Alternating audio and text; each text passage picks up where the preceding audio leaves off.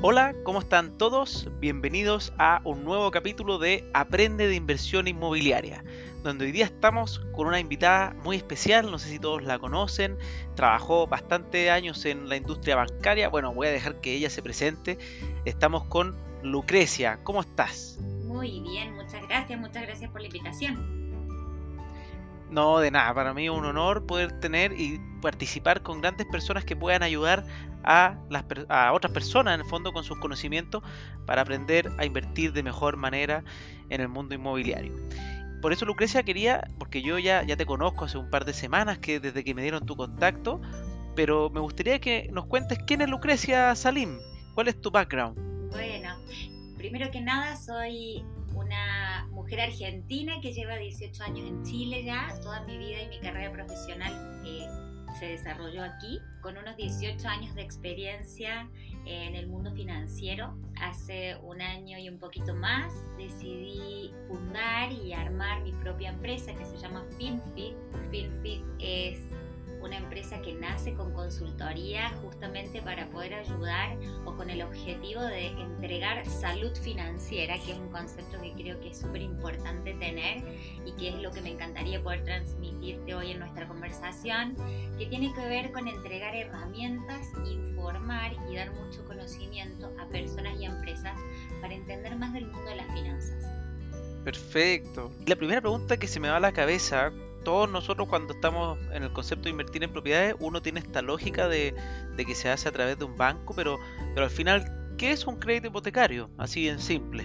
Bueno, hablar de créditos hipotecarios para mí es un deleite, porque es un producto que, me encanta y que le tengo mucho cariño.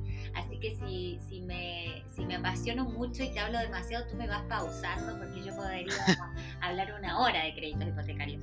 Tuve el honor de trabajar como gerente comercial de créditos hipotecarios para, para Scotiabank banco en el que trabajé muchísimos años, que es un banco que se caracteriza por tener una, una fuerte orientación hipotecaria desde sus orígenes eh, en con el Banco del Desarrollo, ¿no es cierto? Y que es de los pocos bancos que tienen créditos hipotecarios, los más comunes, los mutuos, pero también créditos con subsidios habitacionales, así como que generalmente la gente piensa que solo el Banco del Estado, Scotiabank también. Entonces, eh, es un mundo que conozco en profundidad y que me encanta porque era el producto que en mis inicios, cuando partí como ejecutiva, yo partí como ejecutiva de cuentas, después terminé siendo directora de segmentos de la banca de personas completa pero, pero en ese camino recorrido, cuando atendía a los clientes uno a uno, para mí era muy emocionante cuando alguien venía y me decía, Lucrecia, tengo el proyecto de comprar una propiedad. Y ahí se inicia este camino donde uno se da cuenta que la gente está muy desinformada. La gente no sabe, solo sabe el nombre. Ah, me quiero comprar una propiedad, tengo que pedir un crédito hipotecario. Pero ¿qué hay detrás de ese nombre y apellido crédito hipotecario? Un misterio. Y la gente generalmente lo asocia con un mundo de trámites, un montón de interlocutores que nunca entiendo en qué parte va, ¿sí? Y, y, bueno, y entonces un poco me encantaría que de manera simple y sencilla, porque ese es el espíritu de, de la salud financiera, pudiéramos ir desglosando el concepto. Crédito hipotecario entonces lo que tiene es, como su palabra bien lo describe, es un crédito, por tanto tú le pides plata al banco para poder concretar una compra, una compra-venta, y el banco sobre esa propiedad constituye una hipoteca, por eso crédito hipotecario. Lo más común, lo que generalmente pasa, es que pedimos un crédito hipotecario vivienda. Es decir, le digo al banco, quiero que me den un crédito para comprar esta propiedad en la que voy a vivir. ¿Ok? Esa es como la génesis de los créditos hipotecarios. Luego existen los créditos hipotecarios fines generales. Significa, pero es para, esto es por cultura general, significa, puedo ser dueño de una propiedad de la cual no tengo deuda, pero a través de hipotecar esa propiedad quiero que me pases parte de su valor y yo luego te lo pago en cuotas. Es un crédito hipotecario, fines generales, con la misma garantía de una propiedad. Entonces, esas son como las dos grandes diferencias del mundo de los créditos hipotecarios. Los créditos hipotecarios vivienda y los créditos hipotecarios fines generales. Cuando queremos comprar una propiedad, entonces pedimos un crédito hipotecario vivienda. Los créditos hipotecarios entonces van a tener distintos componentes. Cuando yo calculo el dividendo, que es el valor mensual que voy a pagar, veo que para llegar a ese valor final tengo un capital, que es la parte del pago mensual que destino a disminuir la deuda, intereses, que es lo que me corresponde pagar según tabla de amortización mes a mes por la plata que me ha prestado el banco. Luego hay asociados seguros, hay seguros de desgravamen. El seguro de desgravamen tiene relación con asegurar al banco que en caso que se muera la persona que pidió el crédito, esa deuda quede pagada. ¿sí? Luego hay seguros de incendio y sismo que varían. Una, pregunta ahí para, aprovechar. Ese seguro de desgravamen, entonces, para en, el simple lenguaje común, quiere decir que si yo tengo un crédito hipotecario, por ejemplo, a 30 años, voy en el año 10, quien no quiera, obviamente, y me muero. La propiedad queda completamente pagada y, me imagino que heredada a alguna persona que yo haya dejado. pagado, el crédito asociado a esa, a esa operación queda pagada, efectivamente. Y luego la propiedad queda dentro de lo que es la ley de herencia. Sí. Ya, perfecto, espectacular. Exactamente. Ahora sí. Es una gran tranquilidad. Ahí también hay, hay temas. El crédito hipotecario, tú tienes la libertad de tomar el seguro de gravamen con quien tú quieras Generalmente las instituciones financieras negocian muy buenas condiciones con las compañías de seguro, por lo tanto siempre se vuelve muy conveniente tomarlo con el mismo banco, ¿no es cierto? Y que quede incorporado en el dividendo. Pero en caso que el cliente prefiriera, puede optar a pedirlo y a gestionarlo de manera directa con una compañía. La verdad que no se recomienda porque es un trámite mucho más tedioso y los valores que, negocian los mismos bancos con las compañías de seguros son óptimos y generalmente no son mejores a los que tú considerías como consigues como persona si vas directo a pedir el, seguro, ¿no es cierto? Pero importante para dar, eh, lo, lo que yo te decía, para dar a conocer, tú podrías pedir el seguro de gravamen de manera independiente. Es más tedioso, no se recomienda. Lo mismo pasa con el de incendio y sismo. Perfecto. Y esta tasa de interés, como, o sea, este interés que uno paga probablemente, para que también se entienda, vendría siendo al final la ganancia del banco por prestarte esa plata. Por supuesto, ¿de qué viven los bancos? De administrar el riesgo y por administrar el riesgo cobran un interés. Y ese interés es la ganancia del banco. Así es. Ah, y por eso uno paga al principio mayor interés. esa parte te quería preguntar porque eh, siempre ha sido una duda. Eh, yo, nosotros tenemos un parte, obviamente hay un, conocimiento relativamente básico, pero cuando uno pide un crédito a 30 años, por ejemplo, uno, tú sabes más o menos cuánto de esa cuota corresponde a interés y cuánto corresponde a otros gastos y, cómo va moviéndose esa curva? Sí, sí, sí. Yo voy a ser responsable de responderte por la tabla de amortización que mejor conozco, que es la, la del banco que te mencioné, en el que trabajé mucho tiempo. Pero efectivamente, por ejemplo, aproximadamente el primer dividendo es un 40% que se amortiza y un 60% que se da intereses. ¿sí? Y así va disminuyendo esa proporción mes a mes. Siempre parto pagando más intereses y menos capital. Conforme va ya, un 60%, yo, yo pensaba que era casi un 90%. Es que depende del banco, por eso te digo, depende del banco. Ya. Y eso es ah, ya, cada uno tiene su receta. Cada uno tiene su tabla de amortización. Y eso también es algo que la gente al no conocer no pregunta mucho, solo se guía por el dividendo final yo recomiendo hacer un doble clic y pedir al ejecutivo que te entregue la tabla de amortización. ¿Por qué?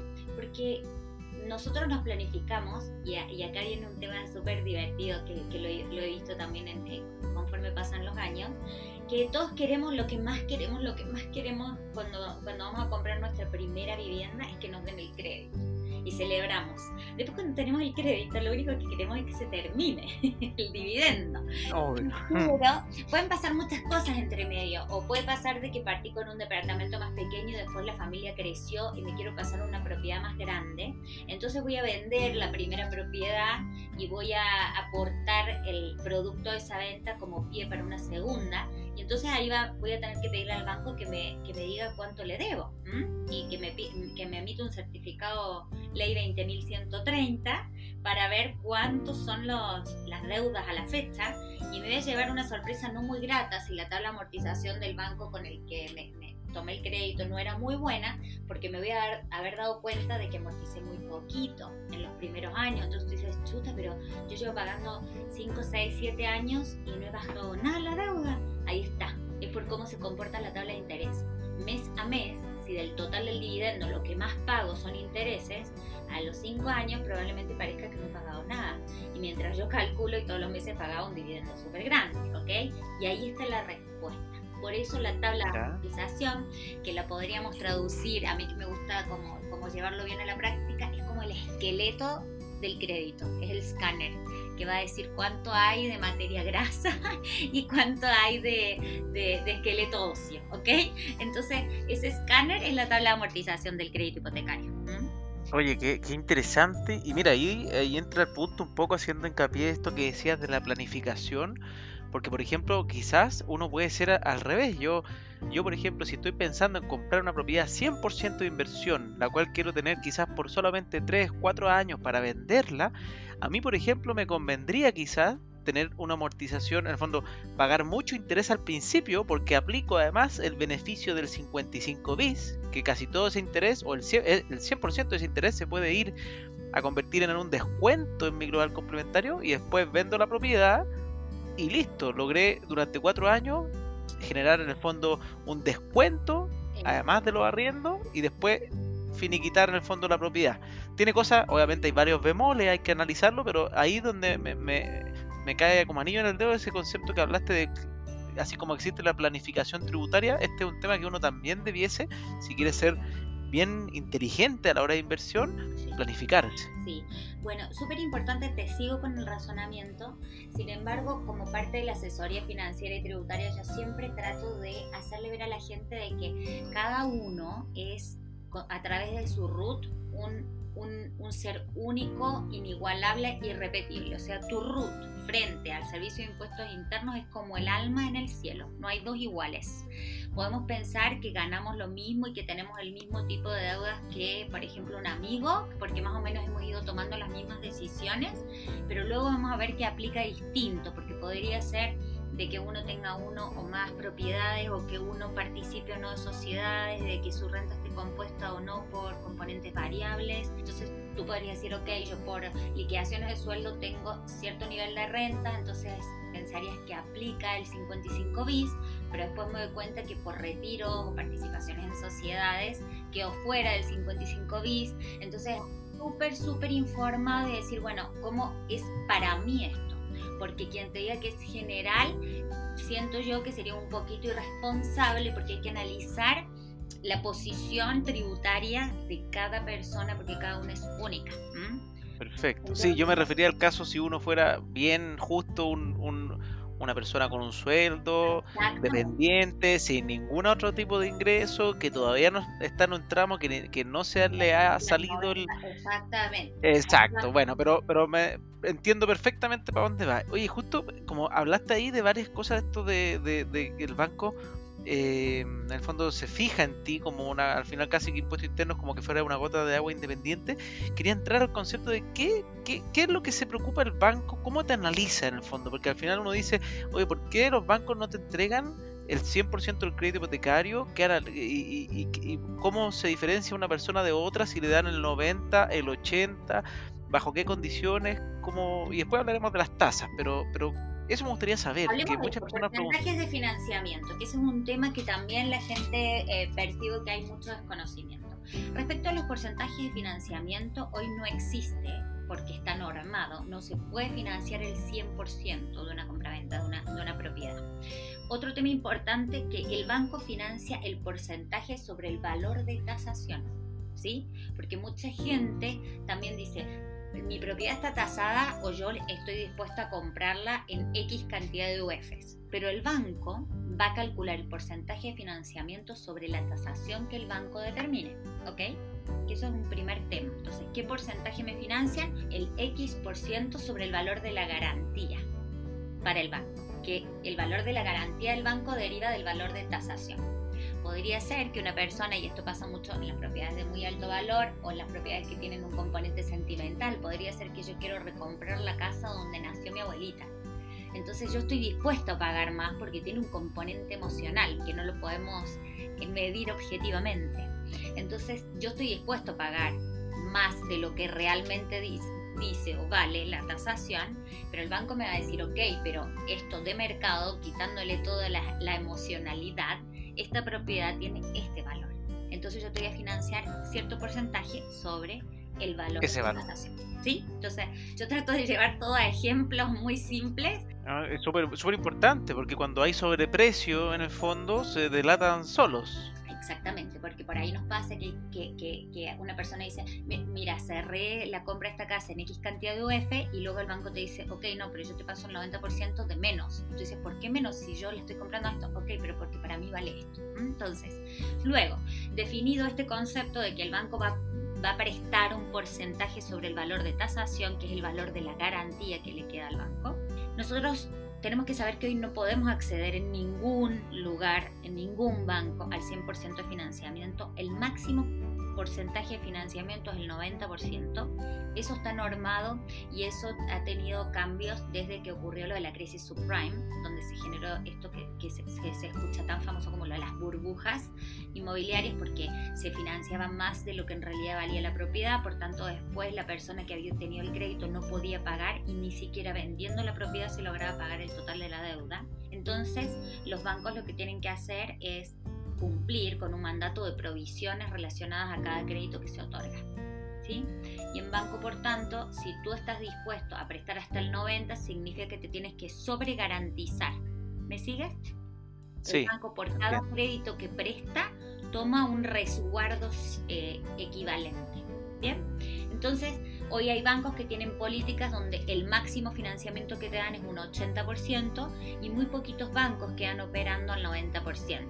Yo salí del mundo corporativo hace ya un añito y medio, por lo tanto ya no tengo por libro así tan fresco poder decirte, pero en el último periodo que estuve si mal no recuerdo, bueno, Scotiabank tenía como posición el 90%, Santander en algunos casos, sujeto muy, muy a evaluación, el Banco de Chile se iba a un máximo de un 80% y había bancos que incluso no sobrepasaban el 70 o 75%. Eso para primera vivienda. Cuando hablamos de segunda vivienda o propiedades para inversión, los bancos se ponen bastante más restrictivos. Ahí, ahí sí ya estamos hablando de que un financiamiento acorde es cerca del 75 al 80% cuando hay inversión en segunda vivienda. ¿okay? ¿Y, ¿Y, por, qué, por qué esta razón ahí para entender? contar y voy a aplicar algo que tiene mucha relación con mi personalidad, con mi vida y con mi forma de pensar. Mi recomendación es siempre preparar la información de la manera más clara y entregar el destino real del crédito. Mientras más información y mejor presentada esté, más probabilidades tengo de aprobación. ¿Qué es lo que pasa? Que muchas veces hay dos factores. O hay malos ejecutivos o hay clientes flojitos, como digo yo, que les da lata llenar bien un estado de situación, que por tiempo, uy, que no, llené, no llegué a completarlo, entonces me faltó ingresar, no sé, inversiones que no son menores. Por tanto, en mi experiencia, las mejores operaciones eh, hipotecarias que hemos presentado son las que por osmosis tú hubieses dicho, estas no las van a probar, pero entregando la información correcta, los analistas de riesgo pueden lograr muy buenos resultados. Entonces, ¿qué es lo, primero? Eh, que el ejecutivo sea muy bueno y que tú como cliente entregues muy bien la información. Para entregar muy bien la información hay que seguir la lógica. Si el, banco lo que evalúa es riesgo, al banco no le interesa que tú no puedas pagar. El negocio del banco no es que es eh, tener que ejecutar la garantía. El negocio del banco es que tú cumplas tus pagos y que, y que continúes avanzando en las tablas de amortización. ¿Mm? Entonces, lo que tenemos que pensar es, ¿tengo que completar ese, ese latero formulario que se llama estado de situación? Sí. ¿Da lo mismo que yo lo firme y que me lo llene el ejecutivo? No. ¿Por qué? Porque solo yo sé la verdad de la información respecto de mí mismo y puedo hacer una autoevaluación financiera y eso me va a ayudar a decidir tomar la deuda, el crédito o los créditos hipotecarios de manera consciente e informada y saber que estoy haciendo un buen negocio tanto si es para compra para mí como si es para, eh, para vivir me refiero o si estoy haciendo un buen negocio financiero para invertir ¿ok? Entonces, ¿qué aspectos mide el banco? Porque la gente es, simplista e incluso algunos ejecutivos también y dicen, ah, no, eh, a ver cuánto ganás, entonces te puedes endeudar hasta tanto, hasta el 25% de tus ingresos en dividendos. No es tan Esa es la típica, esa es la típica ecuación que uno hace como así, la regla del 3 y el 4. Bueno, y es lo que a mí personalmente no me gusta y creo que es lo que hace que muchas solicitudes de crédito hipotecario fracasen. ¿Ok? Entonces, mal negocio, al, por, no, por no tomarnos esto tan en serio, por no entender cuál es el proceso, muchas inmobiliarias no pueden vender y muchos eh, interesados en invertir dejan de tener crédito para poder seguir invirtiendo en propiedades porque no prepararon bien la información. Entonces, eh, tengo que presentar mi renta, por supuesto. Tengo que presentar mi activo, por supuesto. Todos suman y todos me, me, dejan en una mejor o en una peor posición. No es lo mismo, por ejemplo, que si yo me doy el momento de decir qué inversiones tiene, mucha gente te dice, no, solo tengo el depósito a plazo donde tengo el pie pero no se acuerdan o no se dan cuenta que en el, en el resumen, por ejemplo, tú puedes estar con ahorros en la cuenta 2 de la AFP que son considerados en la mayoría de los bancos como patrimonio o que tienes APB a través de fondos mutuos que son considerados porque eso demuestra que tienes capacidad de ahorro y cambian tu posición drásticamente. No es lo mismo entregar las últimas tres liquidaciones o la última si tengo renta fija sin incluir la liquidación de sueldo donde está mi bono anual, que no, porque la renta cambia un montón si demuestro cuál es mi, nivel de bonos anuales, ¿se entiende? Entonces, tomar una posición simplista, decir, bueno, no, acá está mi última liquidación, yo tengo un auto y la casa donde vivo y nada más, no es lo mismo, ¿ok? Entonces, si, si realmente queremos tomar decisiones inteligentes financieras, tengo que dedicarles tiempo y saber que la información es clave porque el banco mide el riesgo en torno a la información que tenga de ti como cliente. probablemente te, podría causar risa, pero yo que me dedico a este mundo de la industria inmobiliaria, hemos vendido bastantes departamentos, sobre unos 6.000, y, y mi crédito hipotecario, que lo saqué el año pasado, o sea, ya no, es el primero, pero, pero lo, se logré negociar, en el fondo gracias a la empresa, eh, que otorgaran un 90%, pero pasó que yo, obviamente, viviendo el día a día, full, haciendo otras cosas, me pedían información sobre el estado de situación, sobre las platas, donde las tenía, los ahorros que yo tenía, y al final me, a mí, efectivamente, me pasó eso que me dio lata entregar toda la información y simplemente mandé mi sueldo, eh, mi auto, y sería y les costó un mundo pelear, me consiguieron el, 90%, que fue difícil y fue gracias a la gestión de la empresa finalmente, pero con una tasa de un 4,1%, si no me equivoco, que para el año pasado, en la época de, antes del estallido, fue una tasa muy alta. Yo no las cuestioné porque yo mismo simplemente supe que, yo no había hecho el, el trabajo, así también soy consciente. Pero, pero probablemente ahora que lo dices, si yo hubiera puesto en el estado de situación famoso todos los ingresos que podía tener adicionales, porque ni siquiera incluí el otro ingreso de mi otro arriendo, no incluí un montón de cosas.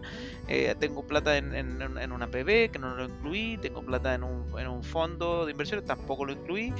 Quizás podría haber negociado una mejor tasa, por ejemplo. No sé si eso influye también. Absolutamente, porque se define riesgo y ahí cuando, cuando, cuando uno ahonda un poco más en las estrategias de pricing de los créditos hipotecarios, hay también temas que yo si estoy pensando, y, volvamos, si, si estoy pensando en el crédito hipotecario para inversión, porque quiero comprar departamentos para inversión, generalmente la gente dice lo más largo posible y con muchos meses de gracia.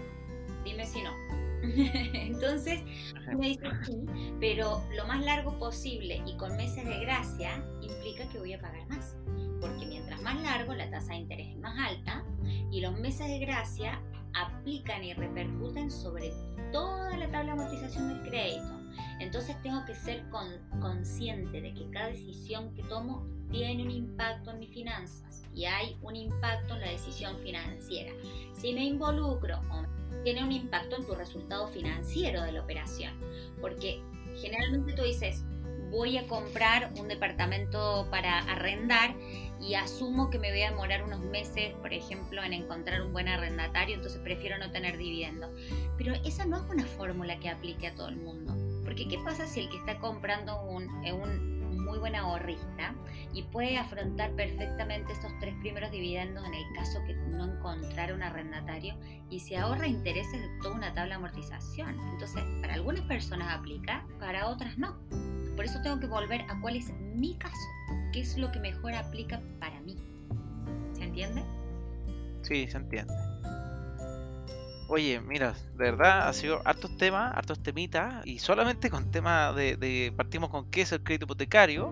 Yo no quisiera extenderme mucho más, porque obviamente si no los capítulos después se vuelven largos y preferiría invitarte a una segunda sesión ya para ir en, detalles más, más formales. Eso sí, no sé si te gustaría agregar algún puntito, algún consejo para las personas que están escuchando y que están pensando en en, adquirir un, a través de un crédito hipotecario o, sacar un crédito hipotecario, ¿cuáles son como las recomendaciones que tú dirías, oye, mira, Lucre, lo que más recomienda al sacar un, crédito hipotecario son estos tres puntos, por ejemplo, para que la gente pueda salir ya así con un, ah, ya, entonces de aquí me conviene entregar todos los papeles, por lo menos lo que he visto yo, entregar toda la documentación y, y hacerse el tiempo, que finalmente tampoco es una locura. Yo, yo veo para atrás y hago el mea culpa que en verdad era sentarme quizás menos de una hora ah, y menos probablemente, pero hacerlo a conciencia. Pero eh, el, entregar la documentación de forma correcta, un check, súper importante.